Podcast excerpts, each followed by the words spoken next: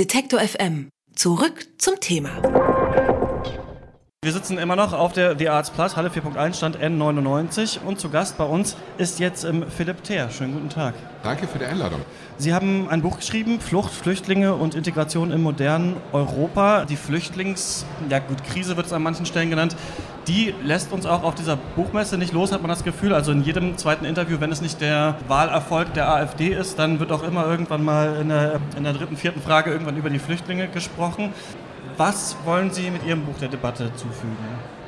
Jetzt muss ich doch fast sagen, man soll dieses Thema auch nicht überschätzen. Es gibt echt noch andere Probleme in Deutschland.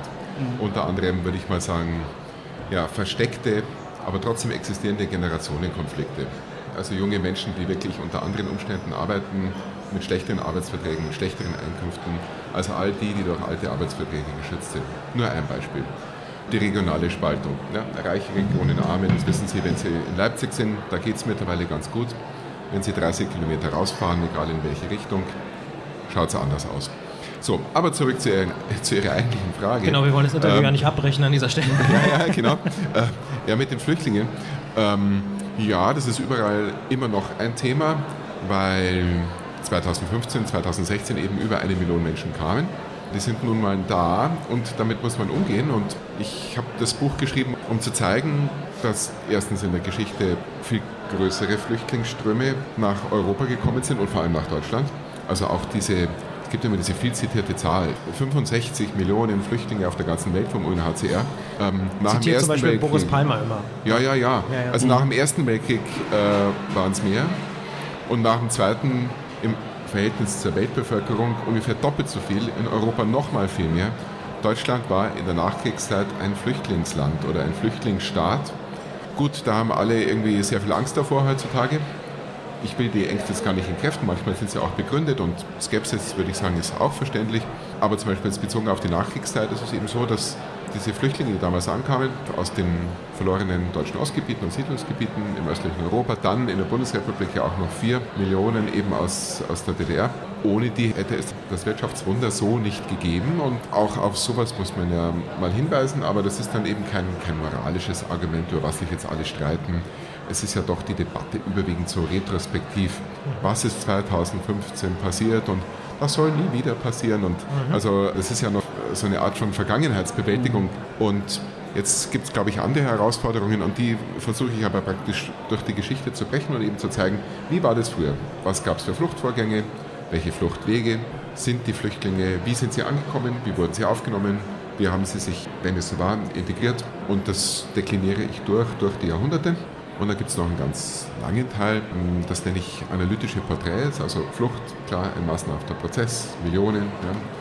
Aber ich wollte es auch aus individueller Perspektive zeigen. Und daher gibt es eigentlich noch so eine zweite Struktur in diesem Buch anhand dieser Porträts. Man kann es auch so lesen, also einfach mhm. nur diese individuellen Biografien, die allerdings alle eine, wie ich finde, größere Aussagekraft haben. Aber was, was lernen wir denn aus der historischen Betrachtung oder was haben Sie mitgenommen? Ist es diese Gelassenheit, die Sie vielleicht auch am Anfang gesagt haben, dass es auch wichtigere Themen gibt und dass es schon irgendwie wahrscheinlich bewältigt werden wird?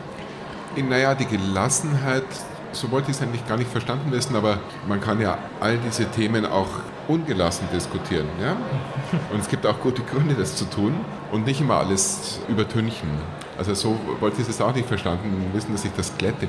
Aber jetzt bei den Flüchtlingen, es wurde ja auch als Flüchtlingskrise benannt und ich glaube, es wäre gut zu wissen, dass es in früheren Zeiten ganz andere Krisen, ganz anderen Ausmaßes gab, in, unter viel schlechteren Umständen, mit einer allgemeinen Not, ja, und dann kamen noch die Flüchtlinge dazu und dass man insofern heute eigentlich nicht so pessimistisch sein muss. Aber ich will auch nicht in dieses Wir schaffen das verfallen, weil wer ist denn wir?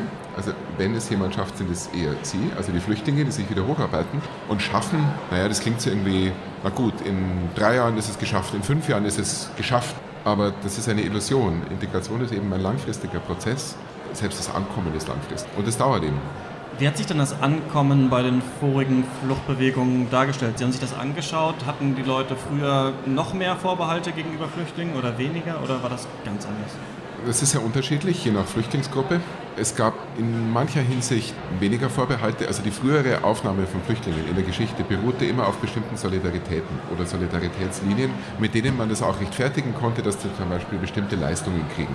Wohnraum, Lebensmittel und so weiter. Und es waren in der frühen Neuzeit eben vor allem religiöse, konfessionelle Motive.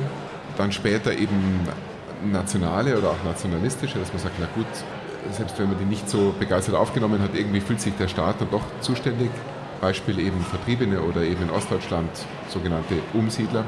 Bodenreform und so gab es bestimmte Sonderleistungen für die auch. Oder dann eben im Kalten Krieg politische Solidarität. Da war der Flüchtling ja zum Teil fast ein Held. Der Mauerflüchtling ist der Prototyp dessen. Diese Solidaritätslinien, die fehlen heute, die gibt es so nicht gibt eben einen allgemeinen Humanitarismus, aber der kann auch kippen, weil wenn es nur ein normatives Argument ist, kann man ja auch sagen, nein, äh, man will das nicht, wie es ja auch manche Parteien tun. Das passiert ja jetzt gerade in genau. Europa überall. Ja, das passiert überall und da möchte ich ein anderes Argument noch in die Debatte einführen. Also dieses normative Verständnis, ja, also humanitär was Gutes tun, das dominiert sehr stark seit den 70er Jahren.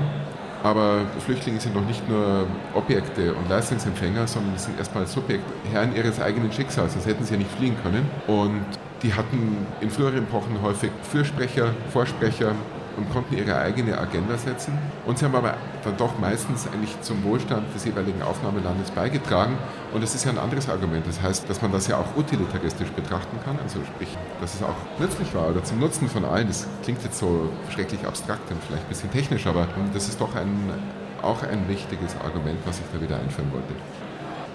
Sie haben gesagt, früher gab es diese Solidaritäten, weswegen man dann Flüchtlinge auch aufgenommen hat und heute gibt es diese Solidaritätslinien nicht mehr. Müsste es die wieder mehr geben, außer so einen allgemeinen Humanismus, wie Sie angesprochen haben? Ich glaube, diese Solidaritäten gibt es schon. Also jetzt, wenn man mal Sommer, Herbst 2015, ungefähr ein Sechstel der deutschen Bevölkerung hat sich eingebracht.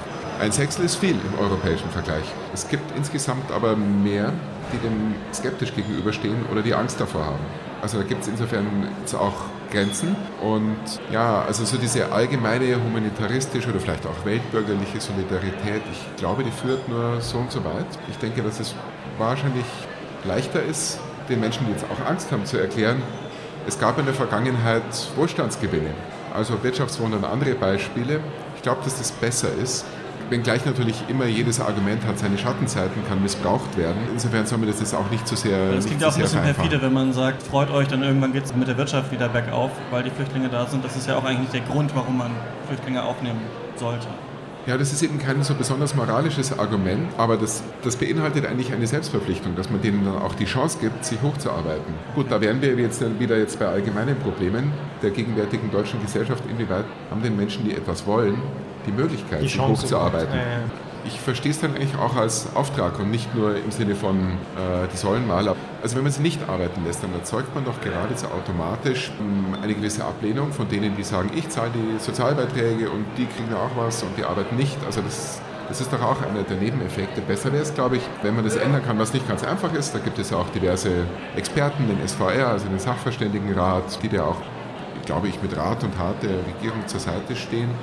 Aber es ist keine leichte Aufgabe. Man soll sich, glaube ich, nicht der Illusion hingeben, dass alles so bleiben kann, wie es ist, mit denen, die jetzt da gekommen sind. Das, diese Illusion, die gab es schon öfter, auch bei der deutschen Einheit. Alles kann im Westen so bleiben, wie es ist und im Osten muss sich alles ändern. Darüber habe ich in meinem letzten Buch geschrieben. Aber das ist ja schon Zukunft und ich bin Historiker sagt Philipp Theer. Er hat sich beschäftigt mit Flucht, Flüchtlingen und Integration im modernen Europa. Und wir sagen vielen Dank, dass Sie hier waren an unserem Stand N99 bei der Frankfurter Buchmesse hier bei Detektor FM. Vielen Dank. Ich danke auch. Alle Beiträge, Reportagen und Interviews können Sie jederzeit nachhören im Netz auf detektor.fm.